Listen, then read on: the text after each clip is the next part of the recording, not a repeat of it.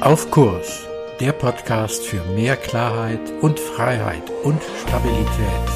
Mein Name ist Frank Ertel. Hallo und herzlich willkommen. Schön, dass du dabei bist. Heute zum Thema Würde. Als Kinder haben wir schon beigebracht bekommen, nicht zu sagen, du bist doof, sondern zu sagen, das, was du gemacht hast, das ist doof. Das ist etwas ganz anderes. Zum einen greifen wir, beim ersten greifen wir den Menschen an, bewerten ihn persönlich und beim zweiten greifen wir nicht den Menschen an, sondern etwas, was er getan, was er gemacht hat, was vielleicht falsch oder auch nicht ganz richtig war. Da sollten wir uns einmal fragen, was ist eigentlich Würde?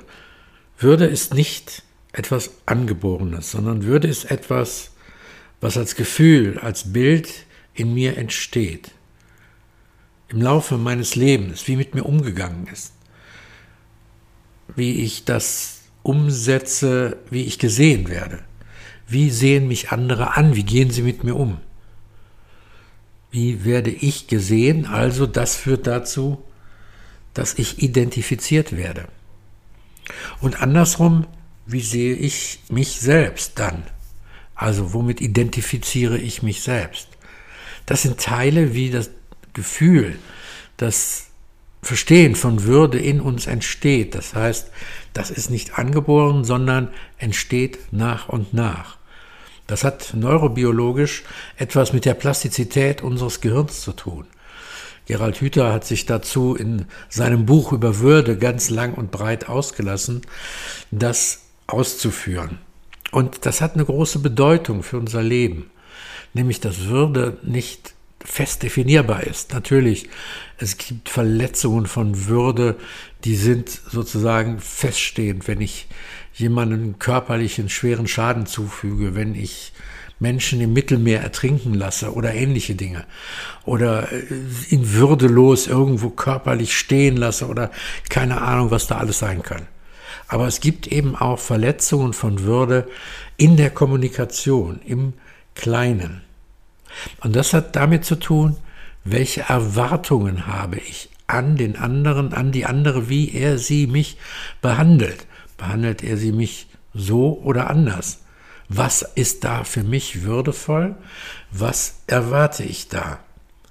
Weil das Wort Würde hat ja auch was mit Würdigen zu tun. Und es kommt aus dem Althochdeutschen und hat ganz viel mit Wert zu tun, mit den Wertvorstellungen, die ich verinnerlicht habe und die ich auch von anderen erwarte, wo ich erwarte, dass mir Respekt entgegengebracht hat, dass jemand mir diesen Respekt auch entgegenbringen soll und ich will das und wenn das verletzt wird, dann ist das für mich ein relativ schweres Unterfangen. Und das Schwierige daran ist, dass der oder die andere ja oft gar nicht weiß, wo sind denn da die Grenzen? Ist jemand in dem Bereich der Anerkennung, die er bekommt, sehr, sehr sensibel und nimmt eine Kritik sich sehr zu Herzen? Oder ist jemand relativ gelassen und großzügig und sagt, ja, schauen wir mal, wird schon werden. Als Beispiel, wenn jemand eine Präsentation erstellt hat und geht zu seiner Chefin, seinem Chef und der sagt einfach nur, naja, das ist sehr schön, eine schöne Präsentation, aber die Grafik auf Seite 3, die müssen wir nochmal erneuern. Der eine geht raus und sagt, ja, wir müssen nochmal eine Grafik neu machen, sonst ist ja eine klasse Präsentation. Jemand anders geht vielleicht raus und denkt, oh, ich bin in Grund und Boden kritisiert worden, ich bin fertig gemacht worden so unterschiedlich ist das innere Bild von Würde, das innere Bild von Sensibilität, von dem, was ich erwarte, wie mit mir umgegangen wird. Und das kann auch ganz schnell gehen. Das kann wirklich schnell gehen. Das kann im Kleinen sein. Weil Würde hat etwas damit zu tun, wie ich kommuniziere und ob ich den anderen in meiner Kommunikation zum Objekt meiner Ideen mache oder ob ich den anderen wirklich auch als Subjekt sehe und mit einbeziehe. Und Menschen heutzutage wollen immer mehr Subjekte sein. Da kann man sich auch die ganzen politischen Entscheidungen rund um den Covid-19-Virus angucken. Überall da, wo Menschen sich nicht mit einbezogen fühlen, entstehen erhebliche Diskussionsbedarfe. Auch mir ist es passiert, schon öfter passiert, dass ich Menschen nicht wirklich gut gesehen habe. Ich hatte erst letztens den Fall, da ging es um die Zusammensetzung eines Teams und da ging es um zwei Personen, die nochmal neu sortiert werden sollten, sortiert werden mussten. Und ich habe mit der einen Person gesprochen und die hat kategorisch meine Vorschläge abgelehnt. Und zwar so kategorisch, dass ich dachte, ich muss jetzt erst nochmal nachdenken. Und dann war es so, dass diese Person mich dazu gebracht hat, sozusagen eine Denkpause einzulegen. Aber eine zweite Person war eben auch von diesen Ideen von mir betroffen, hatte das mitbekommen und sprach mich dann Tage später direkt an, sagte, warum hast du nicht mit mir gesprochen? Und das ist ein guter Indikator, ein guter Indikator zu sagen, das hätte ich erstens tun sollen und zu zweitens zu merken, dass ich mich gegenüber einer anderen Person so verhalten habe, dass sie sich von mir zum Objekt gemacht fühlte und ich sie nicht als Subjekt auch in den Prozess mit einbezogen habe. Ich habe das übersehen, weil ich mit der einen Person im Kontakt war, zu schnell war und dann eben erst diese Denkpause hatte. Die Würde eines anderen Menschen zu verletzen, muss nicht immer eine böse Absicht sein. Das kann auch schon mal sehr unbewusst und sehr schnell nebenbei passieren. Würde hat was damit zu tun, wie ich gesehen, wie ich von anderen angesprochen werde.